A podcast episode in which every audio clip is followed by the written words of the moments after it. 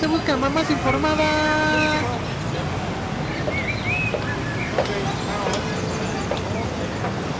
Pau, ¿eres tú? Hola, Gis, ¿cómo estás? Hace mucho que no te veo. Ay, muy bien, ¿y tú? ¿Qué Adivina qué. Soy mamá. Ay, yo también. ¿Cómo te va? Bien, pero está muy cansado. ¿Quieres platicar? Sí, ¿vamos por un café? Va, Vamos. escúchenos.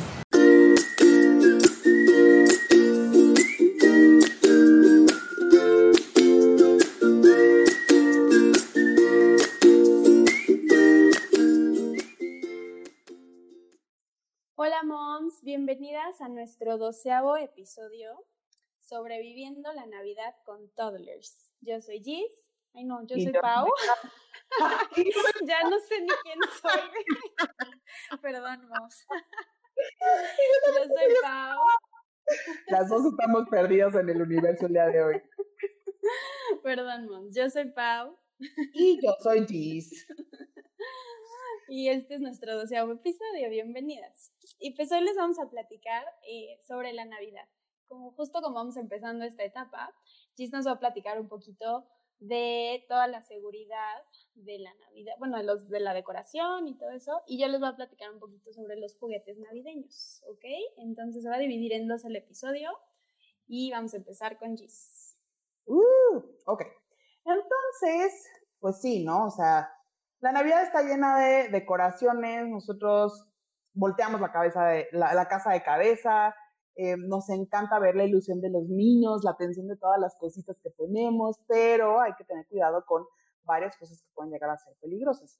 Y en la investigación de esos consejos de seguridad encontré que existen estos como consejos específicos de seguridad para decoración de la Academia Americana de Wow. Pediatría.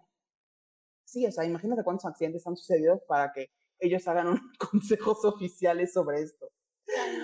Y la verdad es que estábamos platicando antes de grabar, este, que, o sea, jamás me hubiera ocurrido la mitad de estas cosas, pero ya que las escuchas es como, pues claro, Tiene sentido, obvio. sí, claro. Te imaginas Totalmente. perfecto a tu toddler haciendo lo que están diciendo. Así es.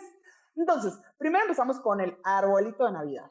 Y aquí lo dividen en, pues si compras un árbol natural, siempre tienes que cerciorarte de que sea un árbol fresco. O sea, que las ramas y las hojas estén firmes y no se caigan con facilidad ni se rompan cuando la doblas o cuando la jalas. Si un niño, un toddler, jala la rama, la rompe, obviamente, pues ese, o sea, se vuelve como un objeto puntiagudo que Pues, pues, es sí. peligroso para que pues, se raspe, se corte, se golpee, se pique, se lo que quieras. Y también las, las hojitas como del pino que se llaman agujas, igual, ¿no? O sea, si se caen muchas del árbol, pues también pueden ser peligrosos para que Sí, pues, los duelen. pises y también te lastimes. Sí. Em, y pues ya, esos son como del árbol natural lo que tenemos que cuidar, que sea un árbol fresco. Si hablamos de un árbol artificial, ellos mencionan que debemos de cerciorarnos de que sea un árbol a prueba de fuego, o sea, que sea inflamable. Aquí dice ininflamable, no sé si esa Ok. traducción sea correcta. el caso es que no se incendie el árbol. Ok. Y fíjate que yo no sé si mi árbol es inflamable, Yo tampoco, no me acuerdo. Pero ya, según yo, ya casi todo es así, ¿no? O sea, ya cuando en, la- bien, en las cajitas, según ya casi todo viene con la flamita de que no lo Sí. es. Ok. Ahora, mencionan que obviamente, pues en la época de Navidad, que pues, hace obviamente mucho más frío, recurrimos muchas veces a chimeneas, a radiadores, calentadores portátiles, y estos, a pesar de que no tengan, algunos sí, pero no todos, que tengan pues, la flama directa, pueden, o sea, el mismo calor de la- del aparato puede ser, eh, pues, peligroso, ¿no? Una, pues, por quemaduras, y la otra, pues, porque también puede prender fuego el mismo calor. Entonces, aquí mencionan que eh, cuando estás armando el árbol en tu casa, trates de colocarlo, o más bien no trates, evites colocarlo cerca de chimeneas o este tipo de, como de radiadores o calentadores. Siempre colocar el árbol en un lugar donde no haya mucho tráfico en tu casa, donde no bloques entradas o puertas, pues también en caso de emergencia, aquí en pues, México el Estado de México, que casi no tiembla, este, pues que puedas salir eh, seguramente de tu casa. Ok. Em, también, eh, pues ahora hablamos de las luces, ¿no? Las luces de Navidad. eh, mencionan que es muy importante que cuando tú compras, o sea, aunque sean luces nuevas y siempre antes de que vayas a poner, ya sean nuevas, recicladas de otros años, siempre cheques súper bien la serie navideña. Que cheques que el cable esté completo, que estén todos los foquitos, que funcionen todas las bombillas, que no haya cables deshilachados, casquillos rotos, conexiones sueltas. O sea, checar que esté todo completo, porque si algo llega a faltar, pues obviamente es como un factor de riesgo para algún accidente. Por la parte eléctrica, dices, o sea, de que... Exactamente. Ok. Oye, pero gracias a Dios ya no venden las, las luces esas que nos tocaron a nosotros, todas picudas. Oye, sí. Que eran como así piedras horribles. Yo sí me lastimé mil veces con eso. Claro, también pisas una de esas y ay Diosito.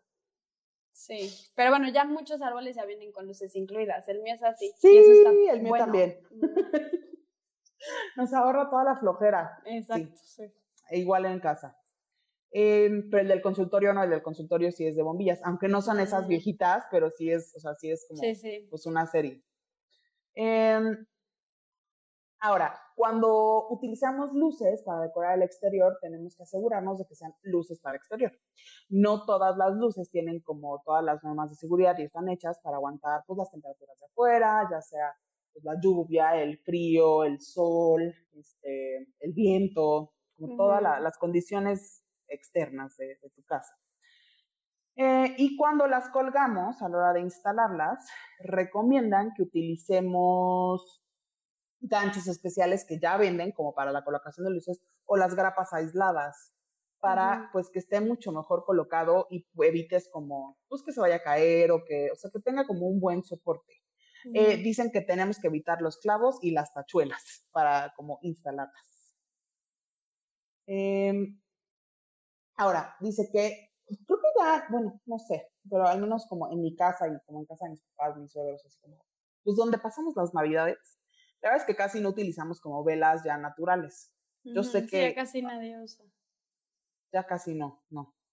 Eh, pero bueno, si llegan a usar alguna vela como decoración, es muy importante que esté fuera del alcance de los niños. No está de más repetirlo 20 mil veces, que los accidentes suceden en un abrir y cerrar de ojos. Em, y pues obviamente colocarla, o sea, si tienes la vela, pues cuando la vayas a prender, pues eliminar todos los materiales que son inflamables del área. O sea, no vayas a prender una vela con unas hojitas abajo bien bonitas, ¿no? Porque puede ser que prenda fuego todo. Em, ¿Qué otra cosa? Eh, También, aquí, no sé si tenga que ver, pero, o sea, yo me acuerdo que mi mamá, porque mamá sí siempre compraba natural, pero en las noches decía que se tenía que apagar el árbol, que no se podía quedar prendido. Y no sé, ahorita me acordé de eso, no sé si eso sí de verdad sucede, o sea, si se calienta demasiado un árbol natural y puede incendiarse. Yo creo que eso es como importante lo que mencionan al principio de que sea un árbol fresco. O sea, si Ah, la rama está seca, sí Ajá. es mucho más fácil que se, que se Y incendie. que esté completo todo y así también. Ajá. supongo. Ok, sí. Exactamente. Eh, ah, entonces, ahora les platicaba como de mi árbol, ¿no? Que, que- que aquí en la casa, la Navidad ya llegó hace como tres semanas porque, pues, maldito 2020, yo necesitaba una motivación para seguir adelante y terminar el año. Y dije, Ajá. qué mejor que la Navidad. Ya. Y Ya llevamos como tres semanas con la Navidad en casa, la verdad. les O sea, quedó poco a poco bonita. íbamos agradando más. Ay, Sí. gracias, Pau. Y este, a Carlos se le ocurrió un super hack de amarrar el árbol a la pared. Entonces, lo que hizo fue colocar dos clavitos como sobre la pared atrás del árbol, así como en línea pues recta, como de arriba para Ajá. abajo, como en la parte de eh, arriba del árbol y en la parte como de en medio, como del árbol. Y entonces con un hilo transparente, como pues los hilos transparentes que usas para coser juguetes. Sí, sí, un ropa, hilo, lo un hilo, sí. con un hilo transparente, que son como plastificados, amarró el árbol, le dio la vuelta y lo amarró al, al clavito. Entonces la verdad es que está súper estable. Alex lo ha llegado a jalar un poco y no se mueve el bendito árbol, gracias a Dios, porque dijimos, No, y es que Alex sí es súper escalador, o sea. sí, es bien intrépido.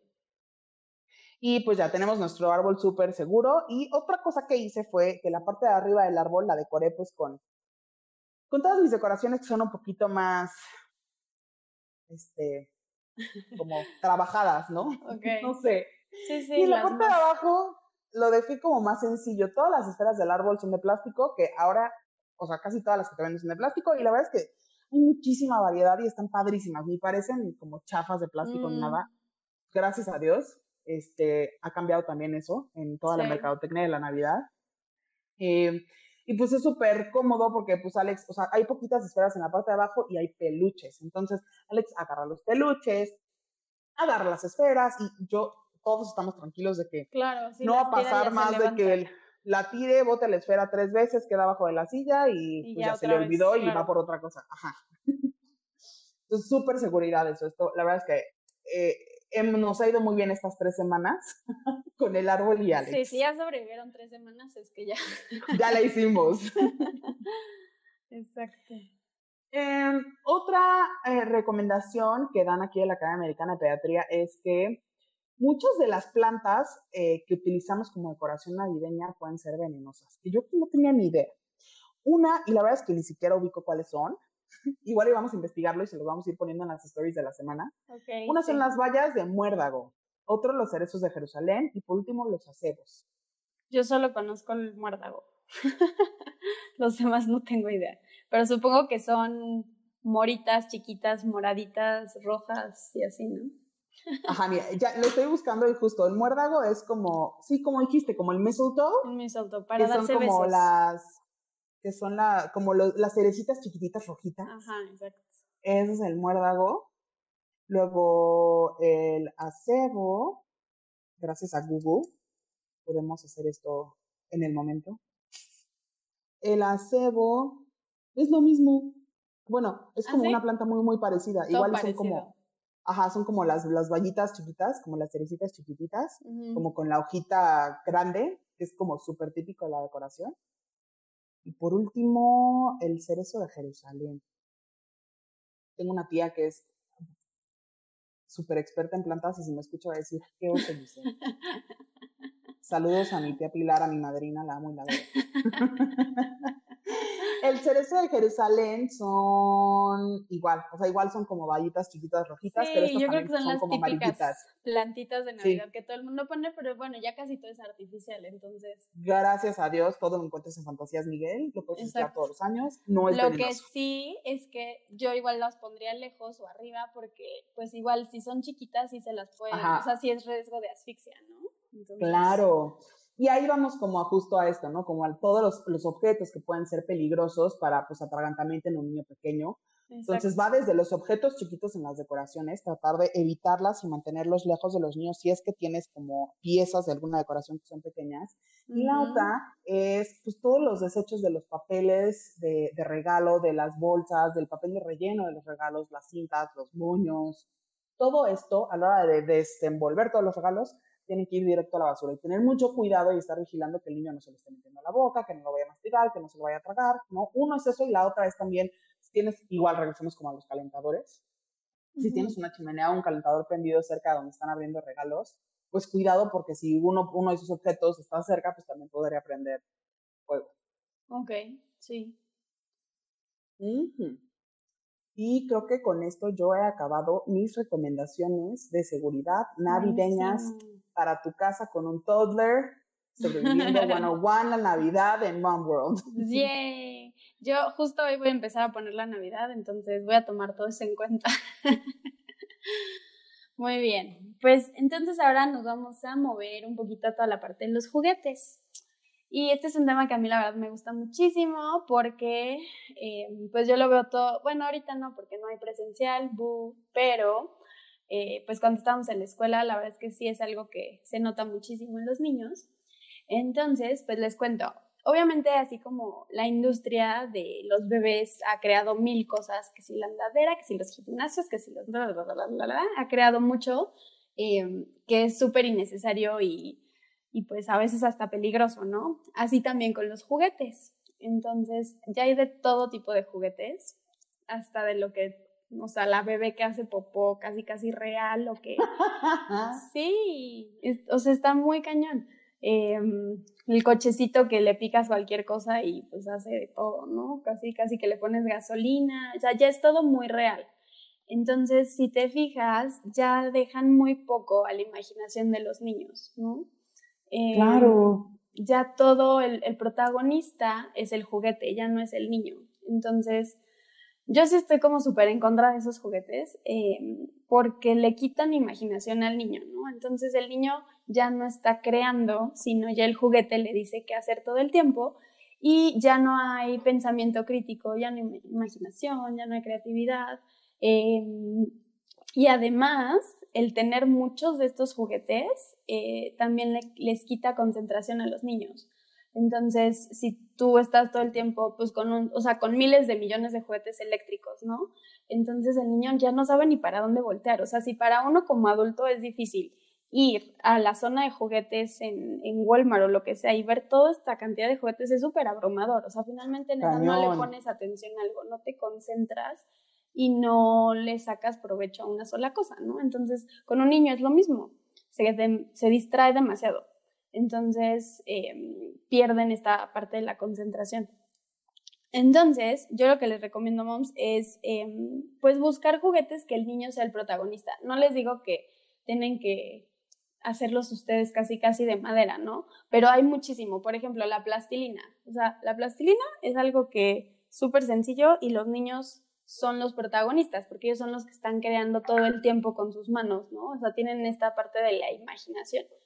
Que si se vuelve comidita, que si se vuelve, no sé, un monstruito o X o Y, O sea, la plastilina es 100% un juguete recomendado porque, por maestras, porque además la, les trabaja motricidad fina, fuercita en sus dedos, un buen de cosas.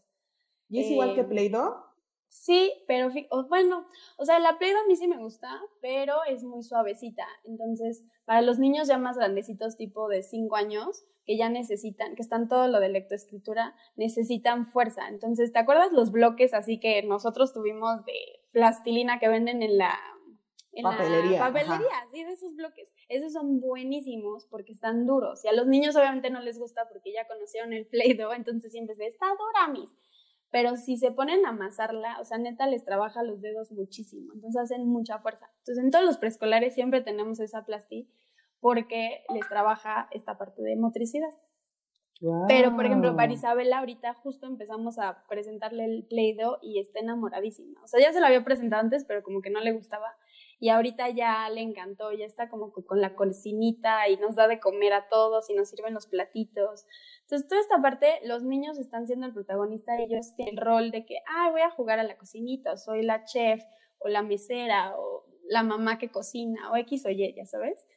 Entonces, eso, ese es el punto número uno que yo les diría. O sea, busquen juguetes que sus niños son los protagonistas y que, mm, que no hacen el trabajo por ellos, sino que ellos hacen todo. Em, ¿Qué otra cosa? Hay ahorita muchos juguetes de moda, ¿no? O sea, que si los Montessori, que si el triángulo Picker y todo. O sea, toda una línea, ¿no? Y está padre, qué bueno que ya estén como sacándolos más. Em, yo creo que están súper buenos. Pero te digo, no De eso le vamos a regalar a Ale. Ah, está buenísimo. Pero. Compré una super oferta. Bueno, sí, está muy cool. Pero Em, o sea, quien no tenga la posibilidad de esos, hay muchas otras opciones. O sea, tipo una muñeca simple, así simple, que no le picas y no prenden los ojos morados y ya sabes, o sea, una muñeca tan ¡Ay, qué miedo! Es perfecta porque la, la niña, se, bueno, por ejemplo, ahorita Isabela también anda loca con la bebé, ¿no? No suelta a su bebé y se la trae de arriba para abajo y la duerme y le da chichi. y, hace todo, pero ella lo está haciendo y eso es lo importante, o sea, que el niño lo haga.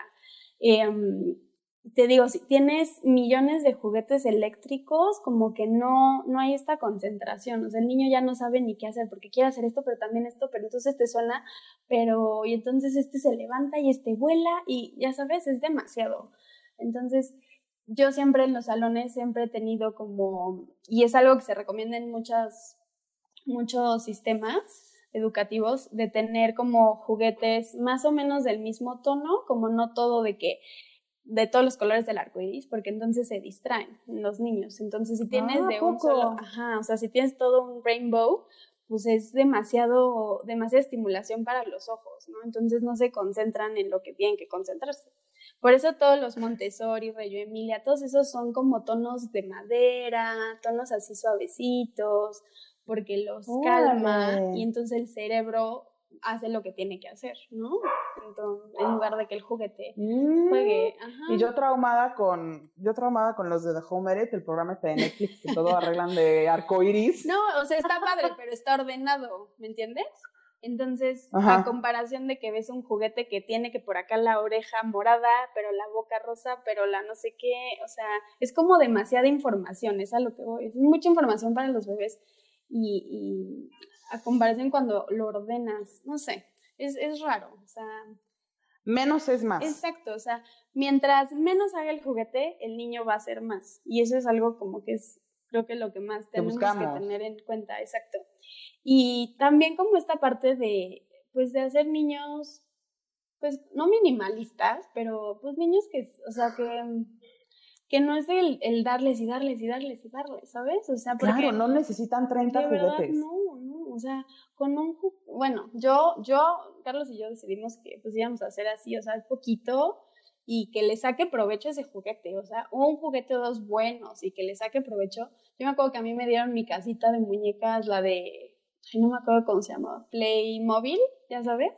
Ajá. Y con eso fui feliz años, porque cada año me traían un cuartito nuevo.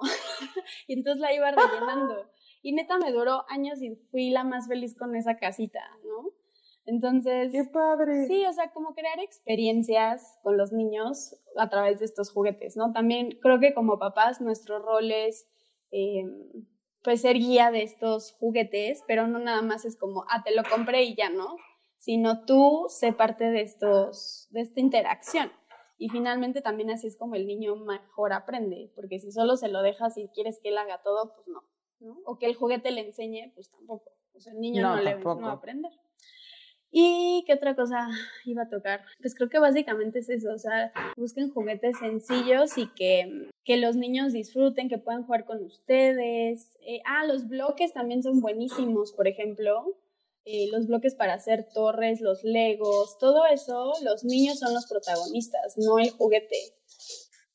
Y pues hay infinidad de cosas, ¿no? O sea, simplemente cuando vayan a comprar, busquen eso, que, que su hijo sea el protagonista y que los disfrute y que sí le vaya, o sea, que sí es como para esa edad, ¿no?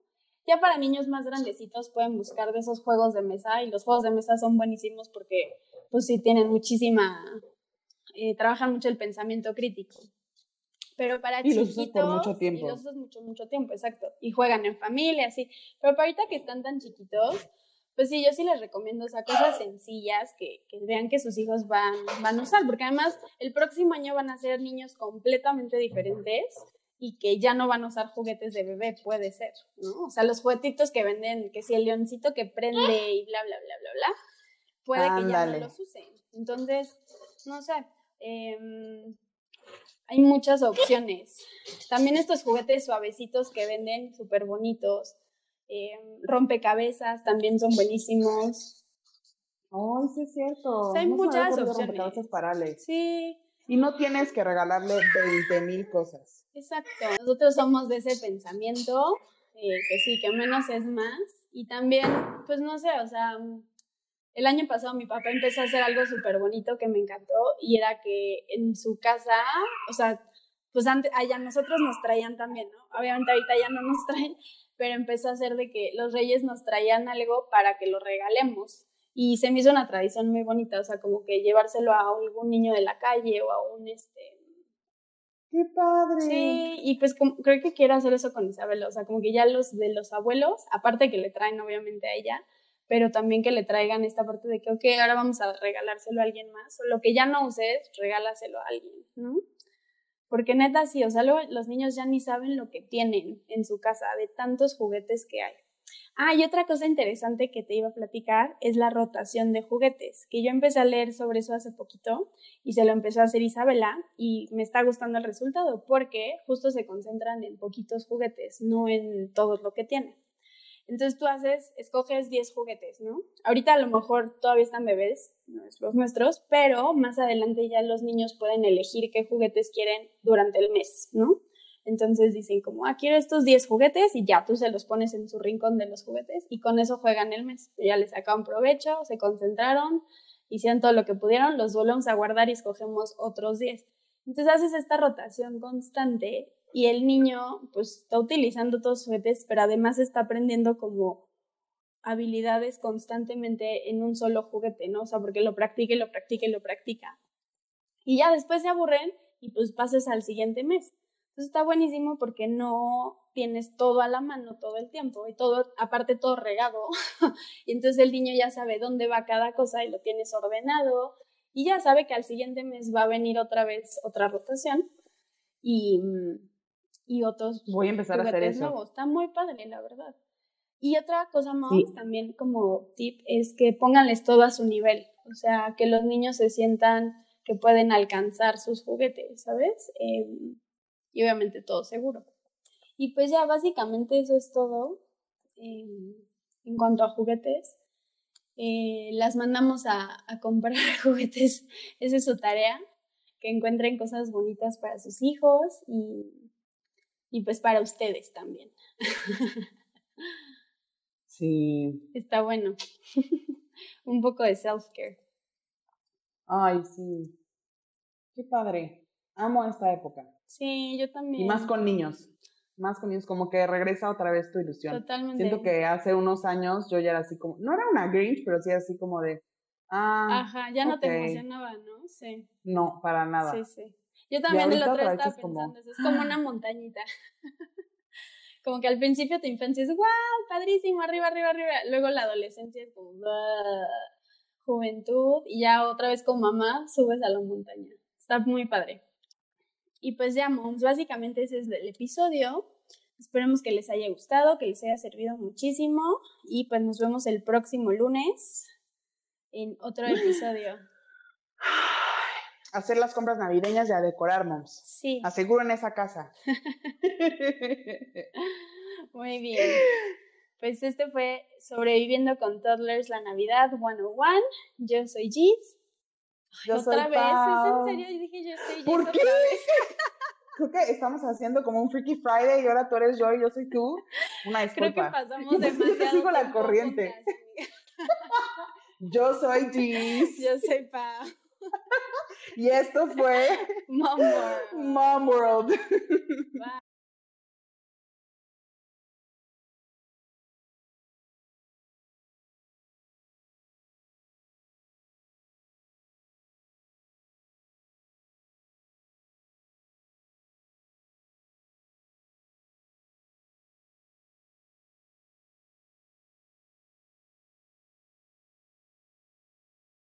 Muchísimas gracias por escucharnos. Si te gustó nuestro contenido y quieres ser una mom informada, suscríbete, dale like, déjanos un comentario y búscanos en nuestras redes sociales. Esto fue Mom World, el podcast.